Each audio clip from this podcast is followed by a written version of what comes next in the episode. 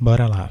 O ano é 2003 um ano saudoso, né? Um ano ímpar em nossas vidas. Um ano onde a gasolina custava exatamente R$ 2,22, mas que por outro lado, o salário mínimo era de apenas 200 reais. Então, o que dizer, né, do preço da gasolina caro? Apenas caro. Além disso, em 2003 não existiam personagens gays na televisão. Claro, existia uma chacota aqui, uma chacota ali, mas não existiam personagens construídos, né? Personagens que não passavam de zombaria. E aí, o jovem homossexual, o jovem gay, o viadinho, o pequeno viado, ele encontrava nos personagens héteros o famoso crush. Porque assim, quando você tá se descobrindo, né, se aceitando, se reconhecendo enquanto gay, você tá escondendo muitas coisas, inclusive o desejo. E você projeta seu desejo em personagens, em, em famosos, enfim, pessoas que estão fora do seu alcance e que você nunca vai ver cara a cara para lidar com isso, né? Eu, na televisão, no comecinho do ano que a gente tinha Beijo do Vampiro na Globo, novela das sete, que trazia quem como protagonista protagonista, Kaique Brito. Kaique Brito, que muitos podem não conhecer, mas foi um dos primeiros crushes televisivos que eu tive. Né? Um saudoso, não sei por onde anda, inclusive. Grande abraço, Kaique Brito. Tenho certeza que você está nos ouvindo. E aí a novela me termina, me faz satisfeita. Não poderia mais ver meu Kaique todos os dias, né? Às sete horas da noite. Mas me cai um homem do céu. Que coisa, né? Que simbólico. Que é assim que a gente começa Kubanacan esse pequeno sucesso né, do horário das sete na Rede Globo que entrou no ar em 2003 e que trouxe né, como protagonista o Marcos Pasquim, outra pessoa que não sei por onde anda. Grande abraço, Marcos. Esse homem me cai no céu no primeiro episódio da novela, primeiros minutos ali da novela Me Cai o Homem do Céu. E você pensa, algo proveitoso, algo não proveitoso, It's Raining Man, a profecia se concretizou, você pensa, né? E assim, para mim hoje em dia é mais um pesadelo, um homem caindo do céu, mas na época, coisa maravilhosa, um presente de Deus, né? Porque na época inclusive era cristão. Enfim, independente se foi algo bom ou ruim, aconteceu e para aquela época foi muito proveitoso. Iniciamos aí uma novela tá certo? Um momento da televisão brasileira onde a gente viu por diversas vezes pessoas seminuas, né, em pleno jantar da família tradicional brasileira, algo que era comum, mas não tanto, né, durante a semana, não é todo dia que tem uma banheira do Google, banheira do Google aos domingos. E no resto da semana a gente tinha Kubanacan para mostrar pra gente mais um pouquinho, né, do corpo humano, essa aula de anatomia que a Globo proporcionou pra gente fora do horário do Telecurso 2000. E aí a gente tem, né, um protagonista que vira crush de vários, com seu shortinho estampado de abacaxi. Desculpa, o short não era estampado, mas seu shortinho de tactel, famoso short tactel, tão famoso né, na Smart Fit e em diversas outras academias, onde a gente pode avaliar melhor a mala do boy, famoso shortinho tactel. Um grande abraço para ele também. Me surge esse homem esse Marcos Pasquim todos os dias na novela, independente da situação de shortinho tactel. Não dá trabalho aos figurinistas, né? Quer dizer, é uma pessoa ótima de se trabalhar. Eu, sendo um figurinista, adoraria trabalhar com esse maravilhoso personagem. Com seu shortinho ali, em que o próprio personagem faz questão de dizer, nunca esqueci isso, que ele não usa cuecas embaixo do short, pra gente poder, né, ver o pêndulo do relógio balançando. Inclusive, em um saudoso episódio, ele faz questão de cortar aquelas redinhas, né, dos shorts. Alguns shorts para esportistas têm uma redinha para segurar as coisas, né, manter as coisas unidas. E ele faz questão de cortar. A gente vê essa cena pra gente ter a certeza de que nada segura aquele homem, não é verdade? Além de tudo, o momento que a gente assume esse crush é o momento que a gente reverencia mais um sucesso da banda O, o Alove Cafuçu. Que a gente olha aquele Cafuçu e a gente diz, menina, quero. Menina, eu vou o Marcos Pasquim, com esse papel memorável, foi o primeiro crush protagonista cafuçu que a gente tem na televisão brasileira. Diversas gaysinhas ali no seu momento, apreciando aquele belo homem.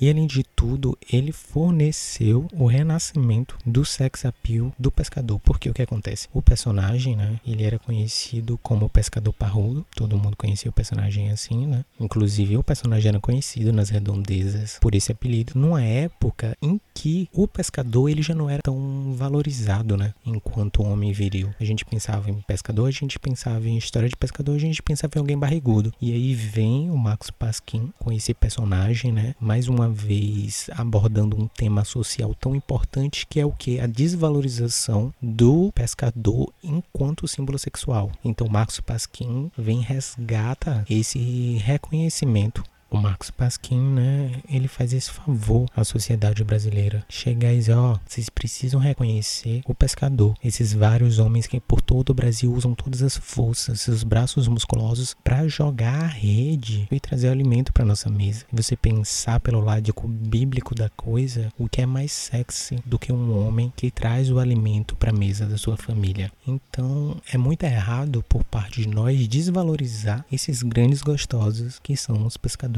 E o Max Pasquim, né, através dessa novela, consegue resgatar esse desejo brasileiro pelo pescador parrudo. Grande trabalho social, parabéns a toda a Globo. Além disso, outro favor ou desfavor né, que essa novela trouxe para o povo brasileiro foi o sexo e a violência às sete da noite na televisão aberta uma coisa que era comum né, nos filmes da época, mas que não era tão comum nas novelas, né? Trazendo um que hollywoodiano a essa produção Tupinanquim. Então, é realmente uma coisa que vem agregar né, a televisão brasileira, trazendo esse sexo e violência para mais perto das nossas famílias, das nossas crianças. Então, realmente é uma contribuição ímpar que o Banacan tem, né? E se classificando como uma diversão para toda a família, porque é isso que a família gosta. Uma produção que contempla a todos, ao pai, à mãe, às crianças, aos héteros e aos homossexuais. Porque se por um lado traz né, toda a violência, as lutas, as coisas, a guerra, enfim, por outro lado traz um belíssimo homem pra gente apreciar. E belíssimas mulheres também, porque temos aí né, protagonistas mostrando as tetas, inclusive a Danielle Whitney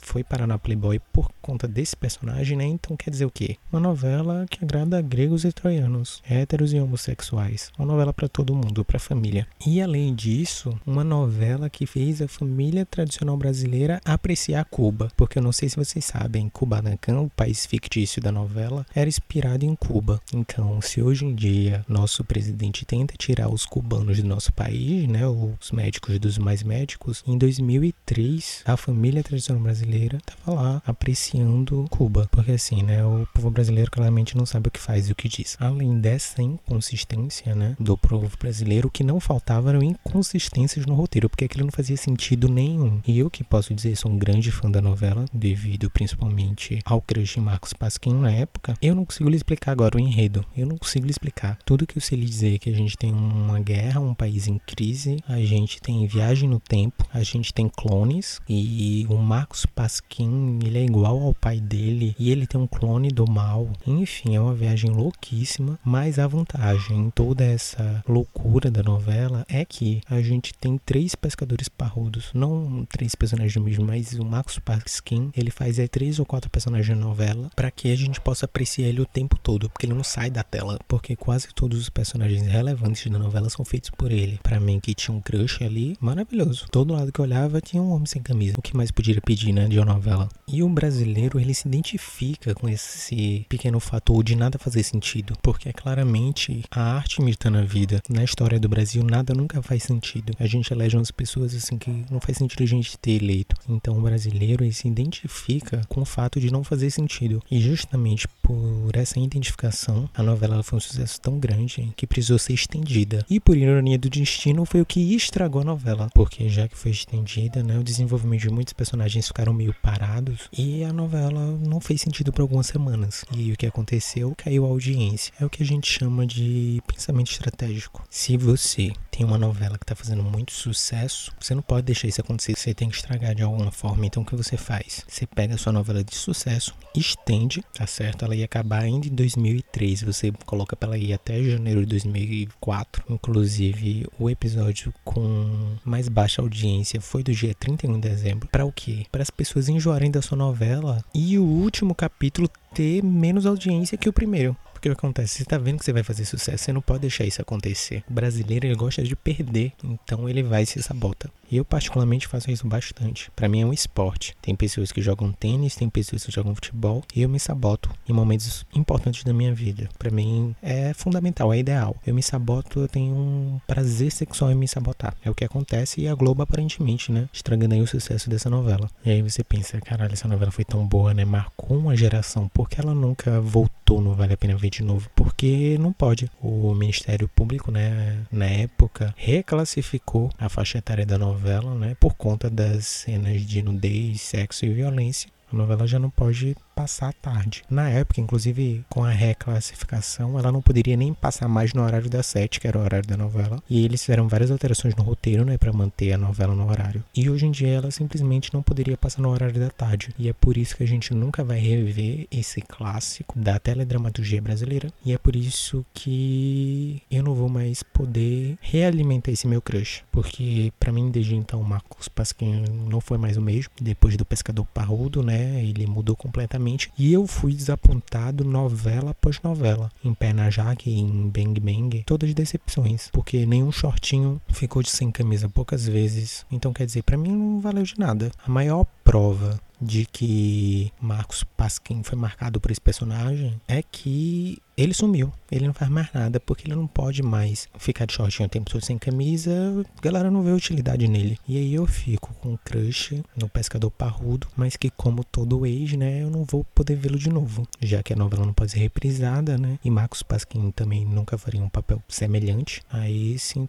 Então eu fico aqui sonhando com um pescador parrudo que nunca mais irei ter. E aí já se passaram mais de 15 anos. Os pescadores eles já perderam totalmente o sex appeal novamente, mas Marcos Pasquim não pode voltar para o horário nobre da televisão e recuperar esse sex appeal. Então quer dizer, é esse o Brasil que a gente quer viver? Um Brasil onde o pescador ele não é reconhecido como ele merece? É uma pergunta que eu deixo para você, para você refletir, para você pensar. E se você quiser pensar melhor sobre o assunto, eu recomendo que você vá até o Google agora e busque a capa do CD da trilha sonora da novela, o CD internacional, que é uma capa com Marcos Pasquim com um minúsculo short de taquetel branco. Uma delícia para os nossos olhos. Enfim, estou aguardando o um momento em que a teledramaturgia, as séries, né, Hollywood vai me dar um crush tão arrebatador quanto o Pescador Parrudo foi para mim. Eu me pergunto também se foi tão arrebatador porque eu tinha tinha. que eu era um jovem viadinho, né? Não consigo nem calcular a idade que eu tinha na época. Eu acho que 6, 7 anos. Será que o problema era que eu já era um jovem viadinho? Ou o problema é que a teledramaturgia brasileira nunca conseguiu reproduzir com tamanha maestria um personagem com sex appeal tão grande quanto o Pescador Parrudo, tá certo? Deixo mais essa pergunta para vocês e grande abraço. Até mais.